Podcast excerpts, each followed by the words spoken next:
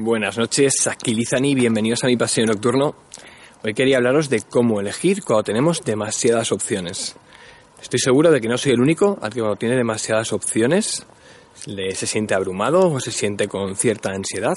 Recordad que la ansiedad nace de la brecha que existe entre el presente y el futuro.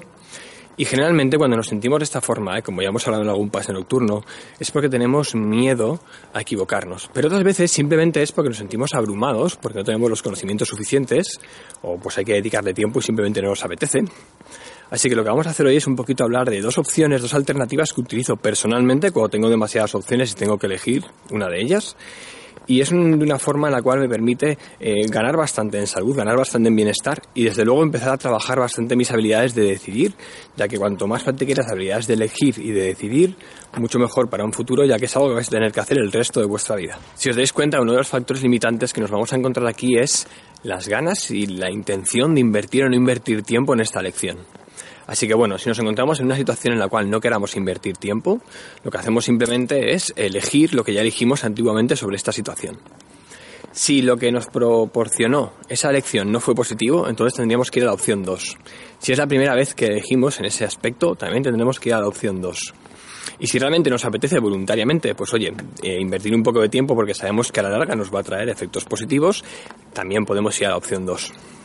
La opción 1 vale si alguna vez ya elegiste previamente, si no quieres complicarte mucho la vida, intenta recordar qué hiciste la última vez, repítelo exactamente igual y te llevará buenos resultados. Eso sí, si no tuvo ningún efecto eh, secundario negativo. Si tuvo efectos secundarios negativos, ya sabes, a la opción 2. La opción 2 no es tan sencilla como la primera opción, es un poco más compleja. Os voy a ir contando poco a poco. Dicen que si no tienes opciones estás muerto, que si tienes una opción estás obligado que si tienes eh, dos opciones tienes un dilema y si tienes más de dos opciones pues tienes un polinema. El problema está cuando tenemos demasiadas opciones. Hay múltiples estudios que demuestran cómo el exceso de opciones eh, a los que nos encontramos diariamente bombardeados eh, y encima sin haber sido una elección nuestra, no nos están proporcionando ningún tipo de bienestar. De hecho, el exceso de libertad, para entendernos, no suele proporcionar bienestar a la gente. De hecho, la parte importante es que, fijaros, a mí nadie me ha preguntado si quiero 200 marcas de teléfono, o sea, 200 modelos de teléfono o terminales distintas, si, no sé, si hay mil y pico auriculares diferentes, bueno, hay una barbaridad, ¿no? Entonces la gente se siente extremadamente agobiada. Así que lo que vamos a hacer es establecer un plan de acción para cuando tengamos que elegir en algo en concreto, seguir esos pasos, comprometernos a seguir esos pasos, ir mejorando poco a poco la habilidad de elegir. Esa es la segunda opción. Básicamente la segunda opción consiste en autolimitarse. ¿Hay tantas opciones? Pues lo que voy a hacer es autolimitarme el conjunto de opciones según unos criterios o unos parámetros. Como siempre ya sabéis, es una reflexión, papel, lápiz y boli. Y lo primero que hacemos es establecer qué es lo que busco, qué es eh, lo básico, qué es lo necesario, qué es lo que quiero obtener con esta lección. Así que de esta manera lo que estableceremos será unos mínimos. Una vez haya establecido esos mínimos, la siguiente pregunta que me haré será cuáles son los extras que estoy dispuesto o que no me importaría tener y cuáles son los extras que bajo ninguna circunstancia quiero porque realmente no me son muy útiles.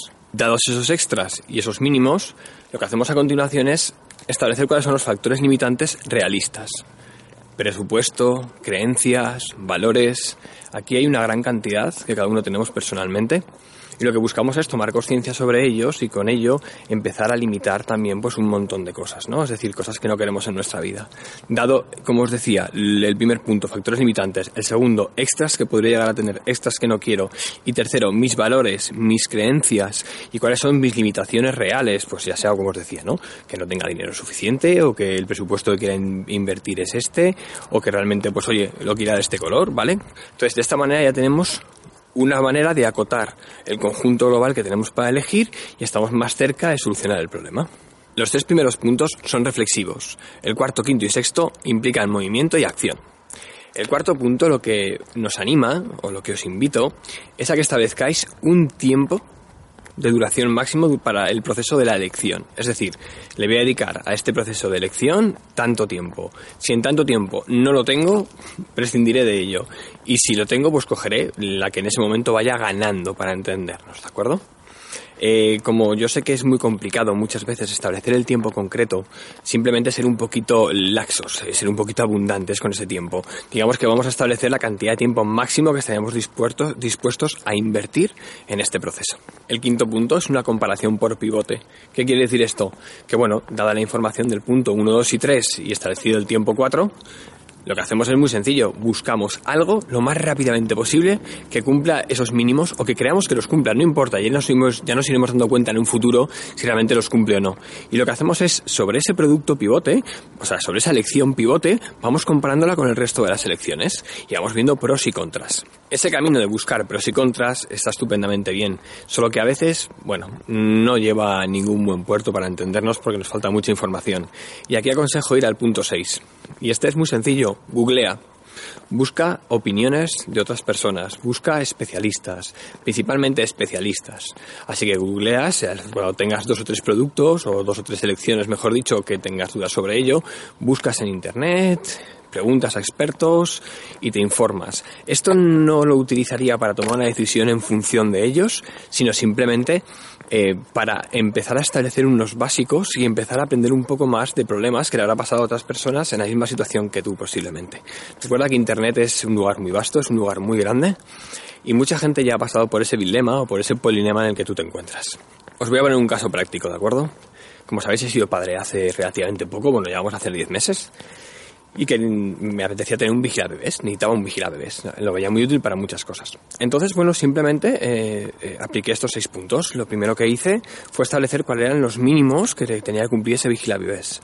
Luego, realmente, cuáles eran los extra que no me importaría pagar por ellos y cuáles eran los extra que realmente no quería, como por ejemplo que la pantalla fuera gigante. Luego en limitaciones me establecí un presupuesto determinado y bueno, tenemos alguna limitación más de temas personales. Y luego ya a partir de ahí pasamos al punto 4, empecé a busqué simplemente Vigila Bebés, me aparecieron en, la tienda esta famosa, unos cuantos de ellos y empecé simplemente, pues, oye, a pivotar, ¿vale? Este con este, este tal, este me parece que tiene mejores condiciones, este peores. Llegó un punto en el que tenía unos cuantos elegidos y fui a hacer algo muy sencillo, Google. Cuando googleé, con la información que yo había extraído, eh, había establecido un periodo que no lo he dicho de tres horas, en la primera hora y media más o menos la dediqué a esta parte y luego la última hora y media la dediqué a googlear y vi que bueno pues había gente que coincidía con algunas de mis selecciones principales. Por lo tanto me fue muy sencillo ¿eh? cuando vi que había tres en el primer puesto y que yo estaba de acuerdo cumplía mis mínimos tenía encima algún extra de los que quería y no tenía ningún extra de los que no quería la elección como veis fue bastante más sencilla. Bueno ya para terminar una última reflexión que quería compartir con vosotros muy sencilla. Eh, para mejorar las elecciones primero hay que mejorar la habilidad de elegir. Y digo la habilidad porque es una habilidad, se entrena y ya lo dije antes, conviene que la empecéis a entrenar muy pronto porque es algo que vas a tener que hacer el resto de tu vida.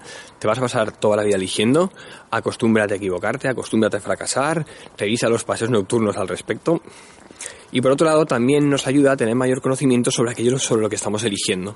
Por lo tanto, como hay un factor que va a ser común, que es la, la habilidad de elegir, practícala mucho, y luego el conocimiento, pues dependerá del número de horas que le quieras dedicar y lo importante que sea para ti.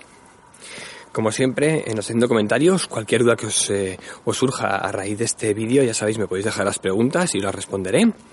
Y como siempre también, espero que os sea de utilidad. Un fuerte abrazo y buenas noches. Chao, chao. Si te ha gustado este vídeo, te invito a que te suscribas a mi canal de YouTube para no perderte las novedades. En mi página web, rodrigorio.com, disfrutarás de más recursos gratuitos para continuar el emocionante viaje del conocimiento y la superación personal. Muchas gracias por tu tiempo.